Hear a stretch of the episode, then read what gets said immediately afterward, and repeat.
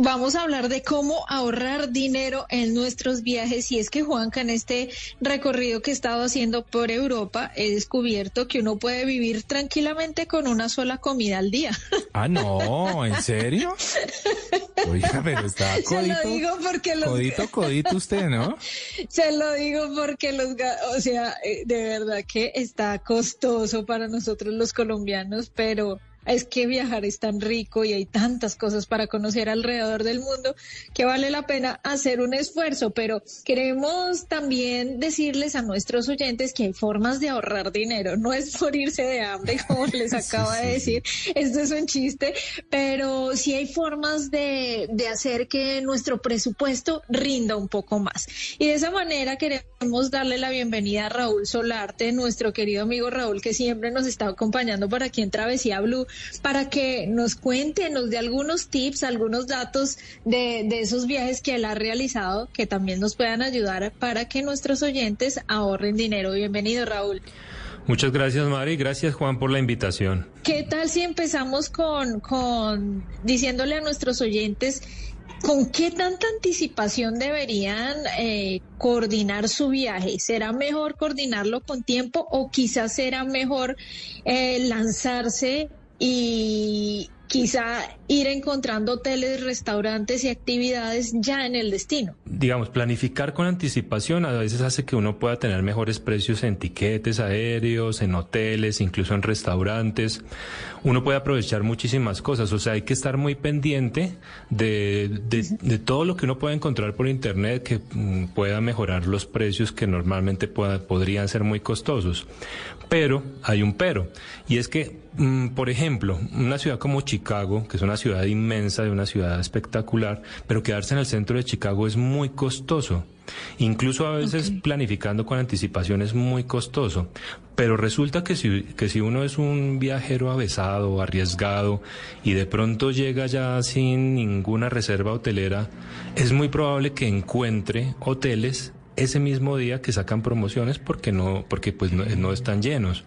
Entonces este, este, también es una es un método que uno puede utilizar algunas veces y que muchas veces resulta muy bien. El caso es que no siempre resulta pero Raúl, eso puede dar un poquitito de susto, ¿no? Si se quiere, porque sí, uno dice, bueno, pero es que llegar yo sin ninguna reserva, llegar yo no a una... soy capaz. Sí, la verdad, puede sonar un poquito arriesgado, pero ojo porque la, la primera recomendación que nos está diciendo Raúl es, ¿vale la pena ese riesgo? ¿Realmente es así? ¿O hay ocasiones en las que quizá uno se va a terminar estrellando con, eh, con costos muy altos, Raúl?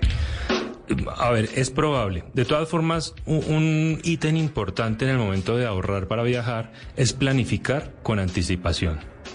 Pero si uno es lo suficientemente arriesgado, si digamos viaja bastante tranquilo, sin miedo, con muy poquito equipaje, entonces ahí sí uno puede tomar el riesgo, sobre todo en algunos lugares donde quedarse en el centro de las ciudades puede ser muy costoso eh, y si uno viaja, por ejemplo, en temporadas bajas, uno se va a encontrar con que siempre hay hoteles que sacan promociones de última hora. ¿Por qué? Porque el hotel tiene 150 habitaciones y tienen 100 libres.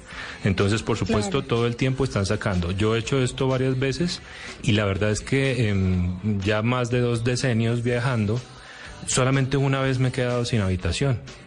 Y pues creo que eso es, bastante... ¿Y cómo resolvió? Eh, fue un poquito complicado, me tocó, y más que era en Rumanía, entonces el, el, idioma no me ayudaba mucho, pero, pero igual terminé encontrando una habitación en, en un albergue de, para estudiantes. Entonces, que pues no era la idea, pero pues igual pues solamente era para dormir y ya. Pero lo que digo es que suele funcionar. Y le, usted menciona mucho la palabra hotel, pero hay personas que les gusta eh, reservar quizá Airbnb, posadas, couchsurfing para poder ahorrar algo de dinero y no pagar un hotel que puede ser una renta un poco más costosa. Sí, eso es cierto. Normalmente los hoteles son suelen ser más costosos, pero no siempre. O sea, hay hoteles que vamos a encontrar a muy buenos precios. Pero claro, uno puede buscar unos, un hostal, por ejemplo, y los hostales suelen ser muchísimo más económicos, pero muchísimo más económicos es que uno a veces paga una fracción, 10 o 20% de lo que paga en un hotel. Lo que pasa es que cuando uno va a viajar, y de pronto quiere ahorrar eh, eh, dinero, quiere ahorrar un poco de los recursos o quiere maximizarlos, tiene que estar dispuesto a algunas, algunas otras cosas, a vivir algunas experiencias que por lo general la gente no está dispuesta a hacer, pero que no tienen nada de malo, como por ejemplo compartir un baño. Uy, no, eso sí tiene mucho de malo. O sea, bueno, yo no sé, yo no sé usted qué piensa, Mari, pero a mí compartir el baño. Yo no soy tan buena con eso.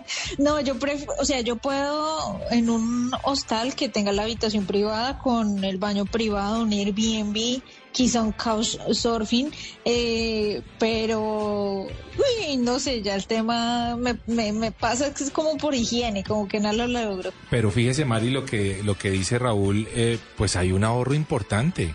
O sea, Muy. Si uno o sea, en serio, puede ser más del 50% ah. de la tarifa. Ah, más. ¿Puede ser tanto así, Raúl? Sí, claro. Cuando uno, cuando uno entra a estos buscadores de alojamiento, que es importante hacerlo así, porque pues los buscadores ahorran mucho trabajo y mucho dinero, pero cuando uno entra a estos buscadores, a estos motores de búsqueda, uno se encuentra con que, por ejemplo, una noche en París en un hostal donde uno tiene que compartir el baño, digamos que con otro grupo de dos o tres personas, eh, el descuento puede ser del 60, 70, 80% comparado con un hotel normalito. O sea que, claro, la diferencia puede ser enorme. Ahora, no es la única opción. Eh, tenemos, por ejemplo, también la opción de Airbnb, donde pues las personas eh, tienen un apartamento, un aparta estudio y lo alquilan como si fuera un hotel y normalmente uno encuentra también unas muy buenas promociones en Airbnb. Eh, ok. Sí, lo importante es, utilizar estos motores de búsqueda que nos van a dar eh, muchísimos precios, muchísimas opciones y pues ahí uno va escogiendo, va dándose cuenta de qué es lo que quiere, hasta dónde está dispuesto a ceder en, comodidad. En comodidad. Sí, y cambiarlo por, pues, por recursos. Raúl, hablemos del transporte. En lugares como Europa, eh, la gente tiene la preocupación de cómo me movilizo, cuál es la mejor forma de moverme entre ciudades, entre países, incluso dentro de la misma ciudad. Y yo diría que es haciendo uso del transporte público. Sí, Mari, pues yo creo que ahí sí tienes toda la razón. El usar el transporte público no solamente es más económico, sino que también uno se como que se llena más de, de la sociedad, de la gente. La cultura del lugar, ¿no? Sí, de, la idiosincrasia. O sea, como que viajar en el metro en Nueva York o viajar en esos bucecitos en Europa. Eh, claro. En los tranvías. Exacto. Es encantador tener un carro. O sea, poder alquilar un carro, eso es, eso es una maravilla y es un encanto, porque uno puede viajar a otros pueblos, puede hacer paradas donde quiera y todo, pero esto podría ser un poco más costoso. Uno igual puede coger buses en todas partes y los buses suelen ser muy, pero muy económicos. En el caso particular que, que mencionas, Mari, de Europa, uno puede comprar eh, estos planes en los que viaja por toda Europa en trenes y suelen salir muy económicos si uno los compra con tiempo y también teniendo en cuenta cuántos países quiere visitar, porque no es lo mismo comprar para nueve países que para, que para solamente tres. Entonces es ilustrarse muy bien, averiguar muy bien, entender muy bien qué es lo que uno quiere y puede hacer y a partir de ahí empezar a planificar.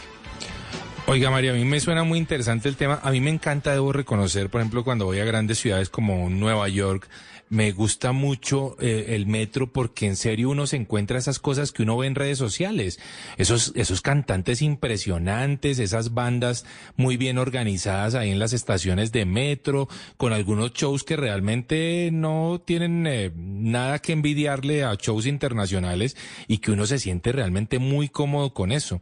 Pero yo también le quiero preguntar a Raúl, bueno, pasemos del transporte, que es un tema muy interesante, ya hablamos de que seguramente el público es una buena opción pesar de que obviamente alquilar el auto pues tiene unas, unos beneficios y unas ventajas. Eh, la comida, Raúl, ¿cómo se ahorra uno en comida? ¿Realmente hay que ir a restaurantes o quizás es mejor si uno opta por, por esos eh, puestos en donde venden perros calientes y cosas? ¿Qué, cuál es la mejor opción? Vea, Juan, en lugares como, por ejemplo, muchas ciudades de Europa, de hecho la mayoría de ciudades de Europa, uno encuentra en Estados Unidos, Canadá, incluso ahora también en México, uno encuentra unas actividades que se llaman free tour. o sea, como una vuelta gratis. Eh, esos free tours los encuentra prácticamente en todas partes, en todas las ciudades y países que tengan algo de turismo hoy en día. Y eh, aparte de que es una actividad que es casi gratis, porque de todas formas uno pues, debería dar una propina, estas personas que lo dan le van a indicar a uno dónde comer. Porque estas personas, por supuesto, entienden que los que hacemos free tour queremos ahorrar dinero porque queremos gastarlo en otras cosas. Entonces le dicen a uno, vea, usted quiere comer la comida típica de este lugar, la mejor y más barata, váyase a tal plaza o vaya a, tal centro comercial o a tal restaurante. Ahí va a pagar 8 euros por plato y va a comer la comida típica como si y, de magnífica calidad, como si estuviera comiendo en un restaurante con estos premios Michelin, una vaina así. Eso, eso funciona muy bien, eso le ahorra a uno muchísimo dinero, eso hace que uno tenga un muy buen conocimiento del sitio con el free tour y aprovechar a este guía lo máximo para que uno eh, también entienda dónde puede comer. Otra opción que es maravillosa, que es fantástica, son los mm, supermercados. Entonces, así como aquí, por ejemplo, en Bogotá uno se encuentra que va a un supermercado y se encuentra un pollo completo en, no sé, 12 mil, 13 mil pesos, eso pasa casi en todo el mundo. Y la verdad es que uno con un pollo se almuerza bastante bien. Sí. Mari, por favor. Yo creo que... Deja, deja, de aguantar hambre. Creo que María ha comido más de un pollito, ¿no? Total, Juanca. Pues es que lo que he hecho es eso. Justamente eh, hemos tratado de hacer como un día de una comida especial porque es importante también comer como la comida representativa de cada lugar. Entonces hay una comida durante tres días que se visitan X ciudad en el que se le va a dedicar un presupuesto a eso. Y en los otros puede ser comida un poco callejera o de supermercado. A lo que voy es que, por ejemplo, en, en Viena tuve la oportunidad de hacer picnic a orillas del canal del Danubio. El plan del picnic funciona muy bien. De hecho, yo lo hice aquí. Fuimos a supermercados y compramos lo que dice Raúl, comida así hecha o sándwiches eh, y uno va a un parque, que hay muchos parques por estas ciudades y con vistas hermosas, uno ahorra dinero y come rico. Sí, Mari, realmente es que ese es un plan fantástico. A mí me parece muy bueno hacerlo, por ejemplo, en Estados Unidos, que suelo viajar bastante a Estados Unidos, y pues la comida en Estados Unidos es bastante costosa, pero en los supermercados, aparte de que es deliciosa, que a mí me parece una maravilla, pues el precio es es súper económico. Fíjense que muchas veces la gente viaja a Estados Unidos y no come carne, porque es que la carne es muy costosa. O le toca comerse unas hamburguesas que son bastante regularcitas bueno, en cambio uno entra a un supermercado y ahí consigue de todo a muy buenos precios. De hecho, una de las formas de ahorrarse un buen dinero es que cuando uno está alquilando su hotel o su Airbnb se fije si tiene horno microondas o si tiene estufa. la ah. idea no es irse a cocinar, pero uno en el supermercado encuentra cosas que ponen en el horno microondas y tiene su comida preparada en tres minutos.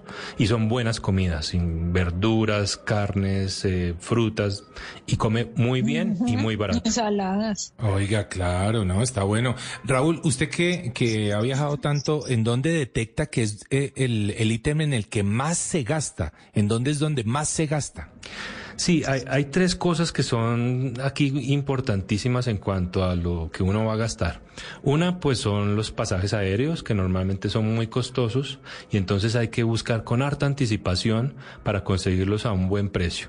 Otra cosa en lo que se gasta mucho, pues es en los hoteles. Entonces los hoteles hay que utilizar motores de búsqueda y hay que estar dispuesto, hay que estar abierto de pronto a, no tener lo mejor, pero igual se va a estar cómodo. Ah, y, y lo otro en lo que se gasta mucho es en la alimentación porque pues claro, la mayoría de gente no conoce estos tips o tal vez no los quiere hacer, pero la verdad es que haciendo este tipo de cosas uno se ahorra muchísimo dinero que puede utilizar conociendo más lugares. Raúl, hay actividades que resultan gratuitas y eso creo que hace parte de la planificación. Días en los que las iglesias abren todas gratis o días en los que ciertos museos están abiertos a todo el mundo o, o también horas del día en la que una atracción baja sus precios. ¿En donde uno puede obtener información de esos descuentos y esas rebajas en actividades?